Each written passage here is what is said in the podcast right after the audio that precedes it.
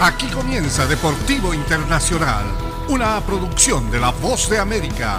Les informa Henry Llanos.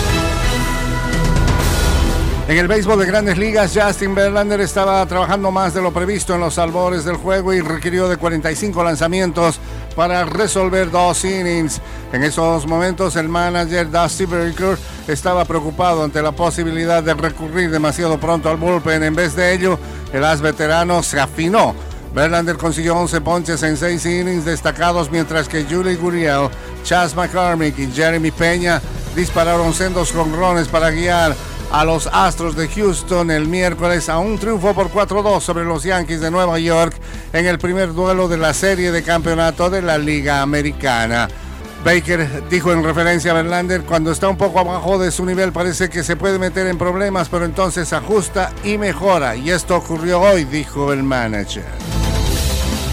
En el fútbol internacional, Karim Benzema marcó un tanto después de sufrir la invalidación de otro par por fuera de juego y consumó el miércoles la victoria del Real Madrid por 3-0 sobre el Elche para afianzarse en la cima de la Liga Española. El uruguayo Federico Valverde abrió el marcador por los merengues con un nuevo zapatazo desde fuera del área a los 11 minutos. Benzema celebró la condecoración por parte de la revista France Football como el mejor futbolista del mundo. La campaña pasada con un disparo desde el balcón del área tras una soberbia combinación con el brasileño Rodrigo a los 75 minutos. El ariete francés hizo la seña del bar de inmediato luego de haber marcado su tanto pues desde la sala del video arbitraje se le había anulado un par de goles y una asistencia en una diana de David Alaba debido a posiciones adelantadas.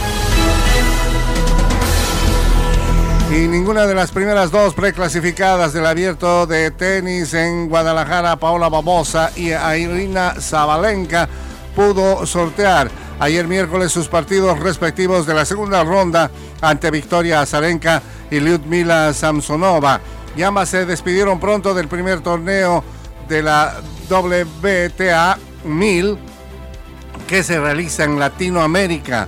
A primera hora, Sansonova superó 6-4, 2-6, 6-2 a Zabalenka, que era la segunda preclasificada, y en el último partido de la jornada, la española Badosa se retiró por enfermedad después de perder en el primer set 6-2 ante Azarenka. Llevo días muy enferma, he intentado recuperarme, dijo la jugadora. Y hasta aquí Deportivo Internacional, una producción de La Voz de América.